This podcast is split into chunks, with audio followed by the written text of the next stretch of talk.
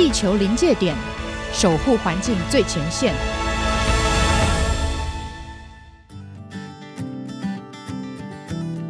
各位听众朋友，大家好，欢迎来到新一集的《地球临界点》节目哦。呃，我是天下杂志的资深记者刘光莹。那今年刚好是呃地球日的五十周年哈，所以我们就是今年也会有一系列的跟环境相关的节目。那我们今天非常高兴的呃邀请到呃我的好朋友黄伟成，那他是呃最近开始做了一个呃我觉得蛮有趣的计划，是跟循环经济有关的。那相信大家都知道说塑胶垃圾对地球的危害，那他想出了一个结合科技还有游戏的一个方式啊，一个比较新的创业。那我们今天就请伟成来跟我们聊一下。来，伟成你好。哎、欸，光影好，各位听众大家好，我是伟成。好，那首先我想要先呃回应一下最近的关于疫情的新闻哦。相信大家都看到说，因为这个新冠肺炎疫情的关系，很多的店家都开始用这个一次性的。餐具哦，用的越来越多。然后我我印象中好像也看到说，好像呃政府也把这一个呃减少使用一次性餐具的这一个限制有往后延，对不对？可不可以讲一下这部分？呃，是这个前几天有这个新闻的确出现。那那当然，其实就呃疫情的一个冲击，当然大家其实对于呃卫生这些会有特别的一个敏感。但其实有时候我们常说疫情总是会过去啊，那其实永续发展这件事情其实是不能停的，所以有时候我们都思考说，也许这个政策是呃呼吁更多人带自己的餐具出门，那这样子第一个你其实也呃卫生上面安全你自己可以掌握掌握，那第二其实对于环境的冲击也可以减少。啊，伟成其实已经讲到我们今天的关键字哦，永续还有。带自己的餐具，那接下来就想要请伟成来谈一下你们的呃，在三月上线的这一个 App，它是它叫什么？然后它希望大家做什么事呢？OK，呃，这个 App 叫奉茶行动哦，我们希望透过这一个 App 让大家可以源头减塑，想喝水的时候可以透过这个 App 去找水，而减少我们呃去购买这个瓶装水的一个呃次数。那这是这是怎么开始？怎么会有这个想法？这其实这个计划大概要从二零一八年开始说起哦，因为当时一个一个因缘际会下哦，因为呃认识了这个循环经济，他所在提倡的一个思维。那当时候我其实非常的震惊，因为我们现在的经济模式竟然都是透过取新资源，然后使用，然后最后把它当废弃物这样丢掉，那而且会造成很多环境的冲击。那同年，其实我自己也呃去呃荒野呃荒野保护协会担任志工，那带领民众去净滩的时候，更加去了解到在这一个海洋塑胶瓶的这一个问题的一个冲击。所以当时候我就在思考说，如果我们要的喝水，那有没有可能有一种比较永续的一个方式？对，所以也因为在这样的一个呃，对于资源的一个使用上面，以及对于塑胶保特瓶的这样的一个问题，让我们去思考到，哎，其实台湾早期有一个蛮不错的一个优良美的好客精神，叫做奉茶文化。嗯，所以是早期大家就是将这个供水者将水放在这个啊、呃、这个大树下，然后供这个过路客的过路的旅客来享用。其实这样子就是把资源去做到一个很好的利用，同时也不会造成环境冲击。那只是回到我们现在的生活，有时候开一个玩笑说：“哎，我们要找去在城市中找一个大树去供水，好像有点困难。”但是其实我们的这个呃基础建设饮水机这样的一个设备其实是非常充足，因此我们就思考到是不是可以透过科技的一个协助，让这些水站的资讯可以很方便的被。想要喝水的人可以快速的一个呃了解跟查询到，这大概是我们当时候从这样的一个资源的一个使用，然后针对于这一个呃瓶装水塑料瓶的这个问题而呃想出来的一个呃可以达到我们讲对于环境好又可以满足使用者的一个需求的一个呃解决方案。嗯。我觉得蛮有趣的哦，怎么会想到这样的一个方式？可不可以，伟成，可不可以讲一下你自己是什么样的背景？你为什么会来做这件事？OK，好，呃，我呃大学念电子研究，念通讯，所以算是一个科技人。好，那呃，在我当完兵毕当完兵的那一年，刚好出来是这个金融海啸。所以我们在念书的时候，大家说我们是电子新贵，但出来的时候真的是跪下来，不是那个新贵。所以也在一个巧合下，就是加入了一个节能的一个呃新创的团队。但我们当时候用的节能的方案，其实比较不是说我们去换灯啊，或是换一些呃节能设备，而是从资讯的收集，协助一些这种商业空间、连锁型的空间。它的电可能分散在全台各地，透过数据去了解它的一个呃用电的情况，进而就是帮它、呃、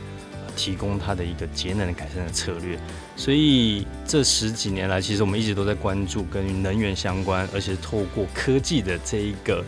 呃呃方式来解决。所以为什么这次刚才前面提到一八年认识到循环经济之后，我发现哇，原来以前我们在做节能有点像结果上处理。但循环经济它是从一个比较从一个系统性的角度来看，看待我们整体的能源跟资源怎么样的使用，这大概是我啊、这这几十年啊、呃、十年来的一个一个呃状呃在做的事情这样子。嗯，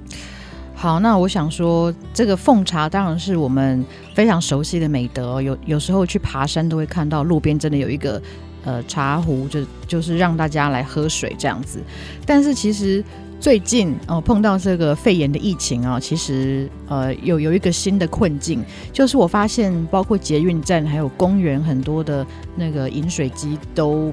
暂停使用，是啊，然后呃以及现在大家对于说共用饮水机这件事情，可能也有一些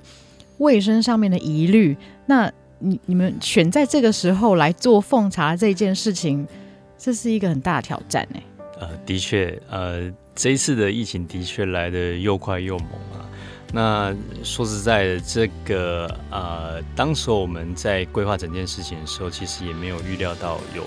这样的一个疫情发生。但呃，回到我们为什么要做这件事情的初衷，其实还是回到这个永续发展这件事情。那疫情总是会过，但永续的这条路其实是别呃不不可以停下来这样子的一个区块。嗯，那那怎么样克服说你们非常多的奉茶点哦，现在都已经关闭。你你们现在总共有多少的奉茶点？然后其中有多少是这种在比如说捷运站或是公园里面的饮水饮水机？是，其实呃，关于这个问题哈，其实我大概也查了一下资料，目前其实在呃比较多暂停的部分，大概是我们有分为叫指引台，其实。以台湾目前的供水系统，政府政府的一个基础建设就是两种饮水机跟所谓指引台。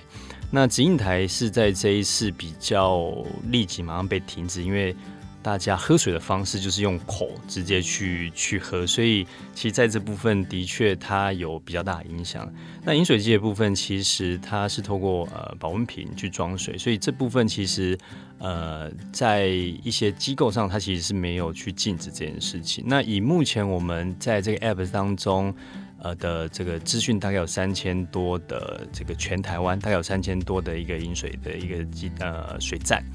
那当然，这个其实我们在机关政府这边当然是依照政府的一个呃政策在前进，但我们在 App 当中里面有个很贴心的功能，就是你可以去评论这一个水点它是否干净、是否卫生。那当然，我们如果收到这样的资讯，其实我们第一个时间也会反映给相关单位。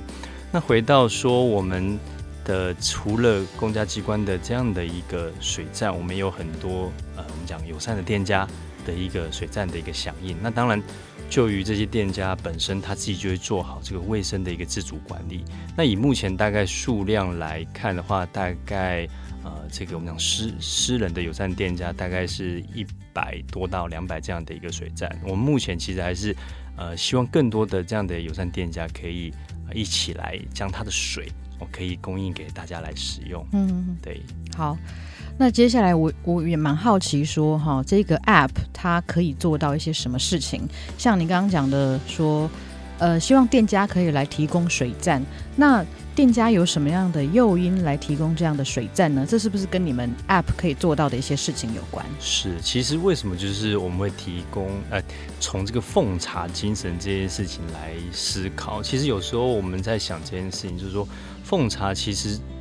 它不但是把水的资源做共享，更重要的是供水者。他后面，他这个内心的这个良善的一个精神，希望把这样的资源可以分享出去。所以，我们常常呃，有时候在跟朋友分享，所以奉茶这个行动，我们常常说叫做好人做好事，支持好店家。怎么说呢？因为在这样的一个一个方式，我们希望呃，使用者借由游戏化的方式哦，他可以去认识到这一个提供水的这个友善的一个店家，他所经营的。它的这个服务是什么？甚至说它在推广，因为像我们这一次，呃，因为地球日的关系，有蛮多店家的一个响应。那很多它本身，它的店家本身其实都在对做对环境友善，可能是小农，或是说它是使用公平贸易的咖啡等等。所以透过这个方式，我们讲把好的人带到，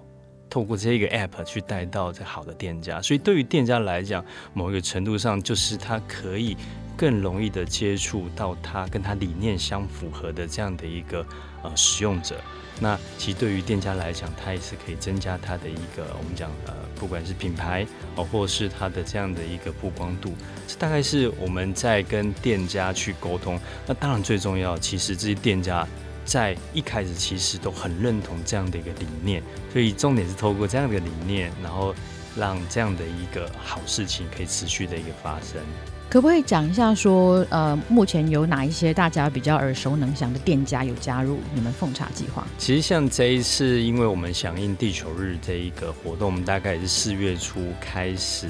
呃，去招募店家的部分哦。那以目前截至到昨天，大概有六十六十五间的一个店家，那包含了像一些咖啡厅哦，像在这个台大校园附近的，然后以及这个清大校园附近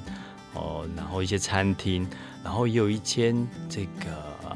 电信业者哦，他的辖下的一些直营门市也都响应在我们这样的一个呃奉茶的行动当中。对，嗯、对我我刚刚看了一下地图，我发现米克夏是不是也有加入你们的这个奉茶的计划？米克夏嘛，也许因为我们这个 app 有一个也蛮不错的功能哦，就是使用者可以自行去登录，所以当然这个如果这个加盟主他们愿意去供水，他可以自己把他的 app 哦，透过他的 app 去新增他的水站，我们说只要三秒钟。哦，拍一张照，拍了一个店内的这个供水站，然后一键就可以上传你这个相关的这个呃供水的资讯，让大家其实都有水可以一起来享用。其实我觉得呃，大家也会有一个疑问哈，就是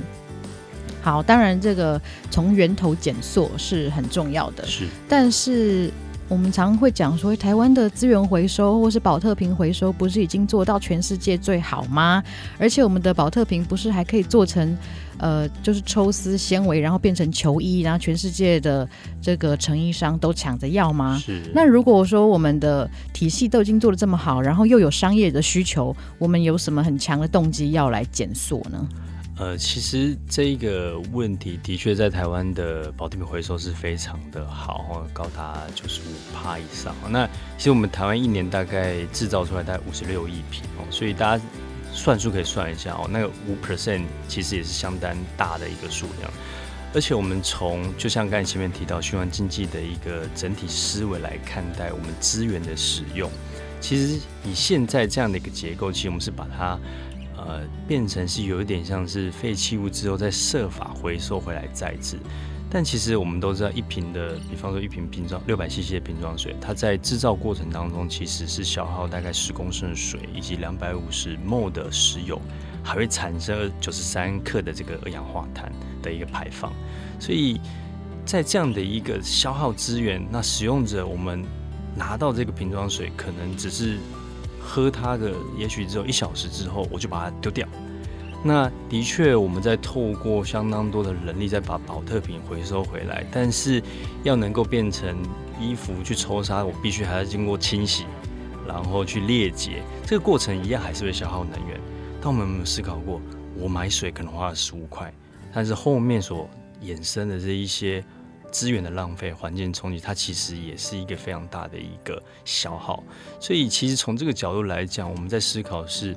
有没有可能一开始就让资源可以更加妥善的被使用，就是循环经济在提倡的一个概念，而不是只有在回收再利用这样的一个区块。嗯。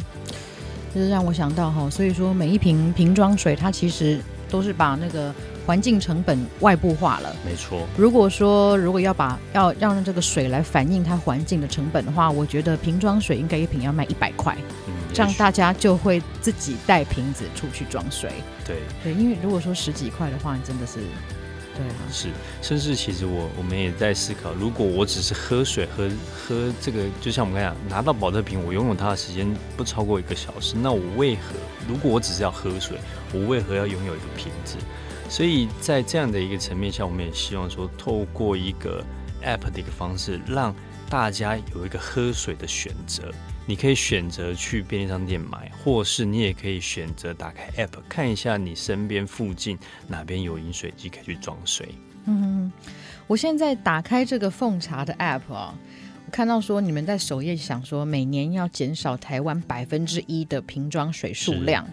哎，这个数字是怎么想出来的？OK 啊、这个就像我刚才前面提到，台湾其实根据我们的一个调查，一年大概五十六亿瓶，哦，那当然是包含是饮料啊、茶、果汁水，那其中水大概占二十 percent，就是将将近十亿瓶的一个数量。所以我们给大家给我们自己一个目标，跟大家一起一同前进，就是一年一 percent，十亿的一 percent 就是一千万。我们希望透过这个。样的一个方式，让大家可以一起来减少一千万瓶的瓶装水的一个使用。嗯，好，那个这边可以看到说，我们的呃全体大使哈两千多个，也就是有下载 App 然后注册的人是两千多个，然后今年已经减了一百八十三个塑胶瓶。对，那所以呃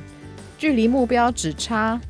九百多万个，没错，对，数字看起来很大，但其实我们希望就是，其实这个也是啊、呃，我过往这一年在跟大家分享循环经济的时候，很多的好朋友或者甚至民众，他们常问我说，我很想要为这个环境做些什么事，但有没有什么样的方式可以让我身体力行？所以奉茶行动对我们来讲，就是一个大家可以。在生活当中，一个很简单的一个行动，就可以来对我们的一个环境去创造这样的一个永续的一个部分。所以数字看起来很遥远，但我们相信我们可以一起达成。好，这就是呃千里之行始于足下，然后就从你喝的每一口水开始哦。那我也很好奇哈、你在做就是这一个奉茶计划的时候，去跟。店家或者是跟消费者沟通的时候，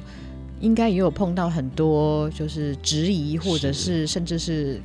批评哈，可不可以分享一下？呃，其实坦白坦白讲，我们这个就刚才如呃官员提到嘛，就是使用者跟供水者的一个区块。的确，在使用者我们前期的一个调查，其实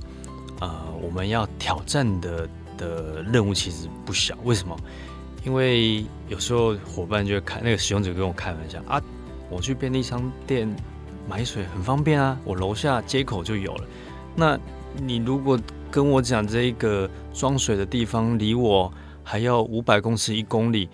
哇，好远哦！我我可能还是算了吧，我去买水好了。所以的确我们在前期跟很多使用者调查的时候访谈，的确会遇到这样的问题。因此，其实我们在开发这个 app，它我们思考第一件事就是水点一定要够密，因为如果不够密，可能大家就是方便跟这个呃，为了环境永续，它可能就会有一些抉择。所以的确在这个方面，为什么我们的 app 刚刚前面有提到，我们会让民众可以将自己身边可以供水的水站哦，透过的 app 一键直接上传的目的也是这样，希望。大家可以一起来让这个水点越来越密。那再来，对于这个所谓的嗯供水者，那说实在的，以目前哦呃会响应我们的供水者的一个店家，其实蛮有趣的。这个其实也是我们自己的一些亲身的经验。相信大家各位听众，我们去外面吃饭或喝咖啡的时候，你一定发现其实店内都有水，嗯，哦，而且水基本上不像国外还要付钱，要付钱，嗯，但其实在国内其实其实水都在那边，只是以前啊、呃，可能我们大家都比较害羞。哦，都就是不好意思去找店家装水，那店家当然也也不会去外面大声嚷嚷说：“哎，来，我来这边可以装水。”所以其实我们讲的这些水的资源都在，只是透过一个大家现代人比较习惯的方式，透过一个手机 app，哎，这边有水点，然后门口贴了一张贴纸哦。那个饮水共享地图，欢迎取水，这样其实对大家的这样的一个哦，还比较害羞的一个这个样的一个心理，其实就可以解除。所以对店家来讲，其实他没有增加额外的成本，但是他多了一个机会，可以把他的呃在呃所谓的销售的理念，可以让这样的一个来来取水的民众可以知道。所以反而在店家这个地方，其实大家都是蛮支持、蛮欢迎的。那这个 App 上线一个多月来，有没有听到什么让你觉得比较印象深刻的故事？啊、呃，其实像我们有一个伙伴哈，就是供水，就是使用者哦。那呃，有一次在跟他聊天的过程当中，我说这个那个你在我看，就是我看透过一些数据看到他其实很很帮忙在这些增加水站。我说。为什么你会想要这么做？他说：“这个我就是出去玩，我看到水站，那因为我本身自己都会装水，所以我很希望让这样的资讯去让别人也知道，原来这边有装可以可以装水，所以他就是一个哦，因为这件事情而他内心就非常想要做，甚至还有另外一个我们欢迎的伙伴，他说以前我们要出去这个呃自然调查，我都要背个两公升的水，但我现在可以先。”去透过 App 去看一下我要去的附近到底有没有水可以装。如果有水，哎，那我就只要带一个瓶子出去，这样子就可以减少我的一个呃这样的一个负重量。所以其实对于使用者目前的回馈，其实我们都感到非常的呃开心，大家都认同这样的一个行动。嗯，那我刚刚也有看到说你自己带的一个保温瓶上面哦有一个贴纸，可不可以讲一下你的这一个？这个是贴纸的意思是什么？是这个贴纸哦，其实就是我我像我刚才前面讲的，其实我们到时呃会将这个贴纸提供给供水的店家，张贴在这个门口哦。这个当时我这个概念就很像是我自己在念书的时候哈，就是学校附近的餐厅都会贴什么叉叉系的特约啊，或什么什么特约啊，所以贴这贴纸其实某个层面就是让呃想要取水的人他可以。这个不用太不好意思，就可以很这个直接的走进店当中。嗯、那当然，其实借由这样的一个呃，我们讲的这个识别哦，影像呃呃贴纸的一个识别，其实也可以呃让更多人知道，哎，这个店家他为什么会贴这个？也许他这个使用者他是没有下载这个 app，但他可以借由这样的一个呃我们讲的贴纸，开启跟店家去呃对话的一个可能性，然后了解到哦，原来。店家，你愿意供水，不但是因为你觉得这个对于环境友善之外，甚至还可以去了解到这个他在做的一个一个事情。这个大概是我们当时候设计这个贴纸的一个、嗯、一个目的。所以各位听众朋友，如果说哈你在店家门口有看到一个圆形的贴纸，它是浅蓝色的，然后上面写呃什么饮水共享地图，然后上面有 QR code 可以下载这个奉茶的 App。那这一个，我刚刚还看到说哈，在这个 app 上面，如果说你每次都去打卡或是增加水点的话，你可以累积点数。这个点数未来可以干嘛？是，这个也是我们当时在思考，就是说，如果呃，我们如何让喝水这件事情变成有趣好玩？那所以我们结合了一些任务系统，哦，就是。呃，你可以去喝水啊，找到水站啊，你可以把它打卡啊，甚至留下你的评论，甚至说你发现到这附近你看到一个水站，但是它诶没有被新增到这一个 app 上，你都可以把它新增，哦，有点像这个早期这个宝可梦的一个概念哦。那当然，这个就像我们刚才前面提到，我们希望透过好人做好事，支持好店家，所以后面的这些点数，我们即将在上线的我们讲的奉茶行动二点零的版本里面，就可以看到。呃，有些友善店家可以提供他们的这样的一个优质的一个产品，供使用者用这些点数来兑换跟使用这样子。所以我呃装水哈，喝水减少废弃物。我还可以去换一些，比如说吃的喝的这样子，可以换一些产品。没错，没错。所以这个是可以讲的是三赢啊，不管是呃使用者，或者是店家，或者是地球哈，我们的自然环境体系其实都是受惠的。的确。好，那我们就非常希望这一个奉茶行动可以让更多人使用哦，然后也可以让更多呃支持这个环保理念的店家被大家所看见。没错。那我们今天就非常谢谢呃伟成来上我们节目，呃谢谢大家今天收听地球临界点的节目，下次再会，拜拜，拜拜。